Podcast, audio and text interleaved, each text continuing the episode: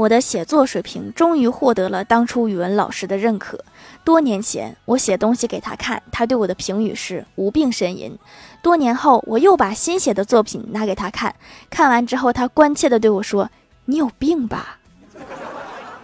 这么多年过去了，我还是有点进步的。